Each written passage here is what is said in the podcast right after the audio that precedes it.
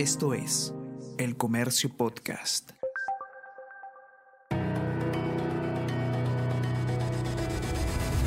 Salud Conciencia con Bruno Ortiz.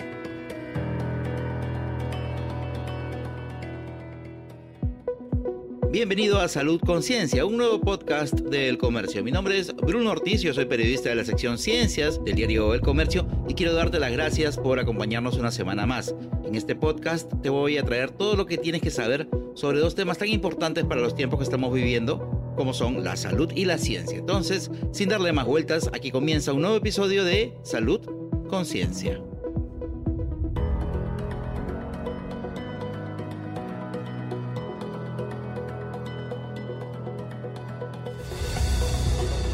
Estás escuchando Salud Conciencia.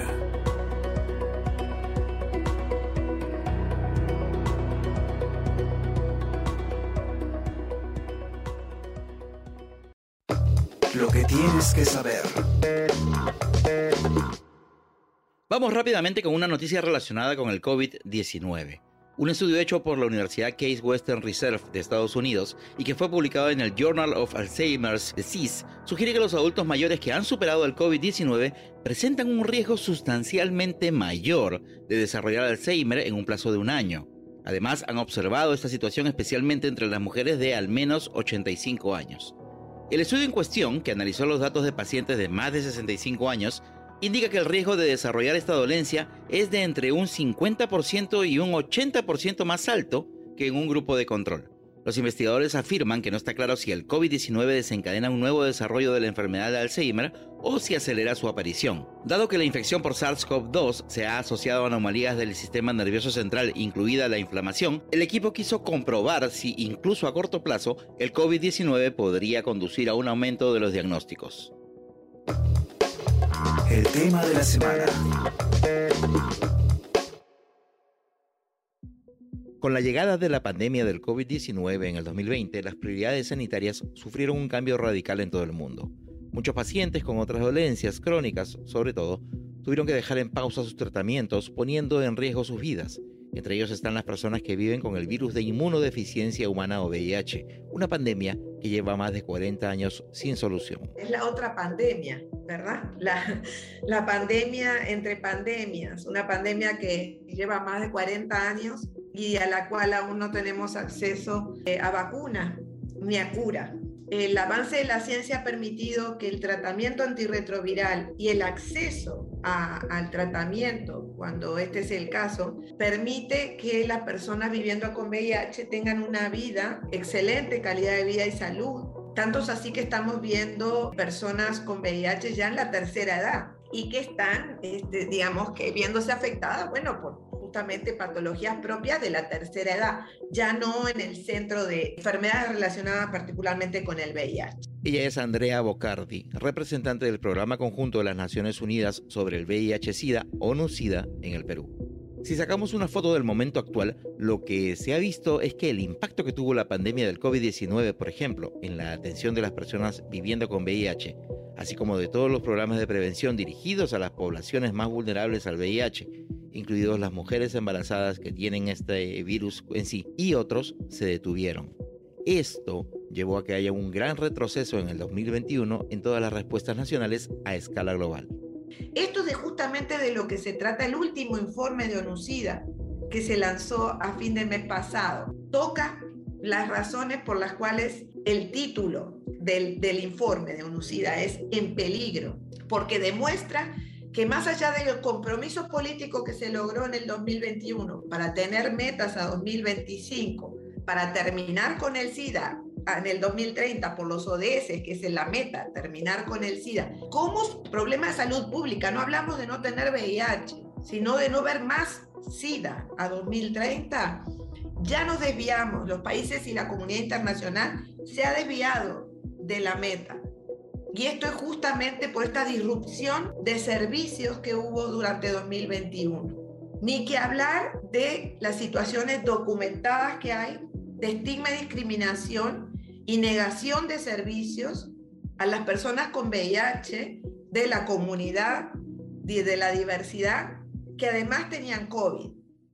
estas personas con esta situación de discriminación interseccional, ¿sí? que se suma, súmale a esto si de pronto es una mujer transgénero, o si es una migrante, o si ejerce trabajo sexual. Cada uno de estos es una capa más de, discriminación. Hizo aún más que el acceso se viera casi detenido totalmente a los servicios de salud. Entonces, esa es la fotografía instantánea en la que estamos en este momento, reportada por los países, porque el informe de ONUCIDA es el informe global que los países remiten cada año. Aunque durante todas estas décadas se ha incrementado la investigación y la tecnología para el desarrollo de nuevos medicamentos, la cantidad de información con la que se cuenta no ha permitido que se avance tanto como podríamos suponer. No crea que realmente hemos avanzado tanto en el conocimiento y les digo por qué, no porque no haya fuentes de conocimiento, sino porque hay líneas conservadoras muy fuertes que, digo, lo vemos en la política, lo vemos este, en los medios de prensa, cómo esto influencia, ¿verdad?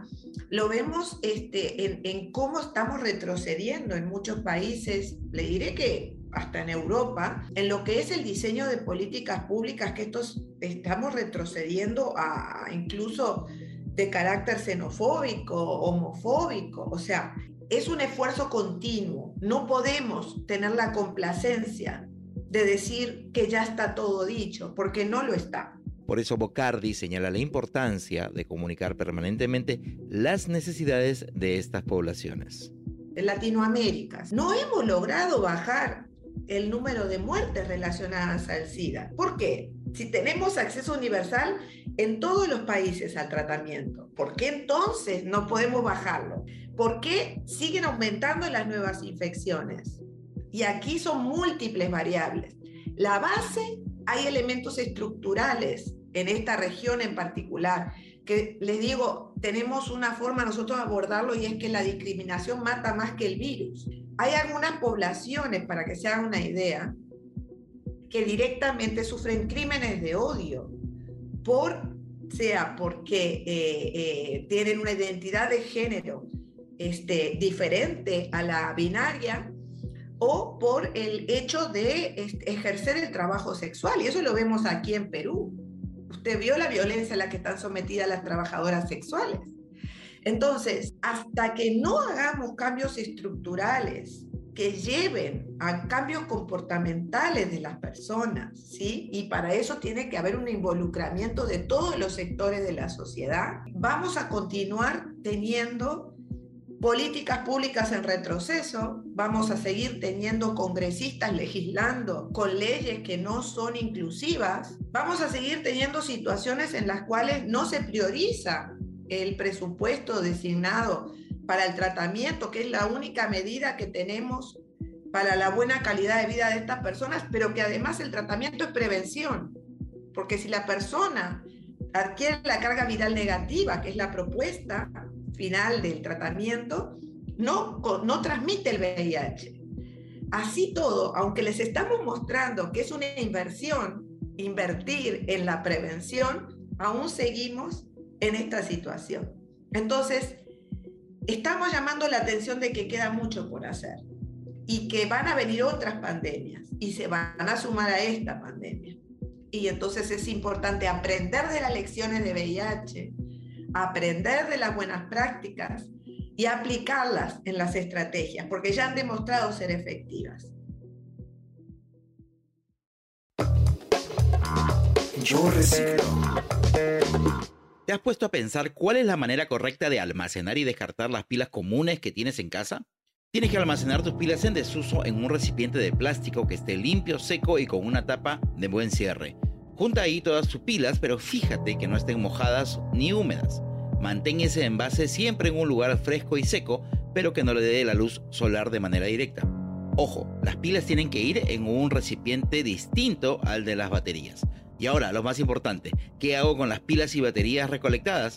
Pues las operadoras Claro y Movistar tienen espacios adecuados en sus oficinas en todo el país y en Lima diversos comercios como cadena de supermercados cuentan con recipientes adecuados para recolectar ese material altamente contaminante. El portarretrato. Esta semana tenemos en nuestro portarretrato a Laura Rodríguez Dulanto, la primera mujer en convertirse en médica cirujana en el Perú. Ella nació en Supe en 1872, en una época donde las mujeres solo estudiaban la primaria. Gracias a su familia logró terminar la secundaria y mudarse a Lima, una Lima con poco más de 100.000 habitantes, sin teléfono y sin automóviles aún. Ella ingresó a la Facultad de Ciencias de la Universidad Nacional Mayor de San Marcos en 1892 a los 19 años, con una calificación de 20. Dos años más tarde se matriculó en la Facultad de Medicina y tuvo que superar muchísimos obstáculos para seguir con su formación. Al culminar su carrera, el 27 de octubre de 1898, obtuvo el grado de doctora en ciencias con calificaciones sobresalientes, según publicó el diario El Comercio por esos años. Continuó con sus estudios de medicina y en 1899 logró el grado de bachiller y un año más tarde, en 1900, recibió el título de médico cirujano convirtiéndose así en la primera mujer en hacer el juramento hipocrático en el Perú. La doctora Rodríguez Dulanto investigó sobre problemas ginecológicos, pediátricos y sobre la tuberculosis. Fue docente en la primera escuela de enfermería del Perú, de la cual fue fundadora. Además, organizó la Unión Patriótica de Señoras en 1910 durante el conflicto con Ecuador. Laura Rodríguez Dulanto murió a los 46 años en 1919. Glosario médico. Se le llama así a la extracción de células o tejidos que serán examinados por un patólogo. Hay varios tipos de biopsia. Por incisión, en donde se extrae solo una muestra del tejido, por excisión, en la que se extrae una masa o área dudosa, y biopsia con aguja, en la que se extrae la muestra con este instrumento. Si se usa una aguja gruesa, se llama biopsia por punción, y si se usa una aguja fina, se le llama biopsia por aspiración. Gracias por acompañarme hasta el final de este episodio de Salud Conciencia, el nuevo podcast del comercio que busca llevar información de utilidad a la población en momentos en los que es indispensable estar bien y mejor informados. Te espero la próxima semana para seguir hablando de salud conciencia.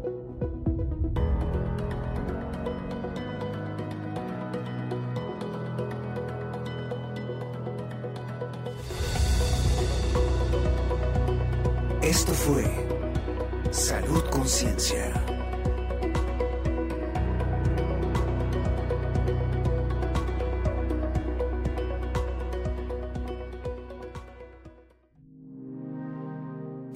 Comercio Podcast.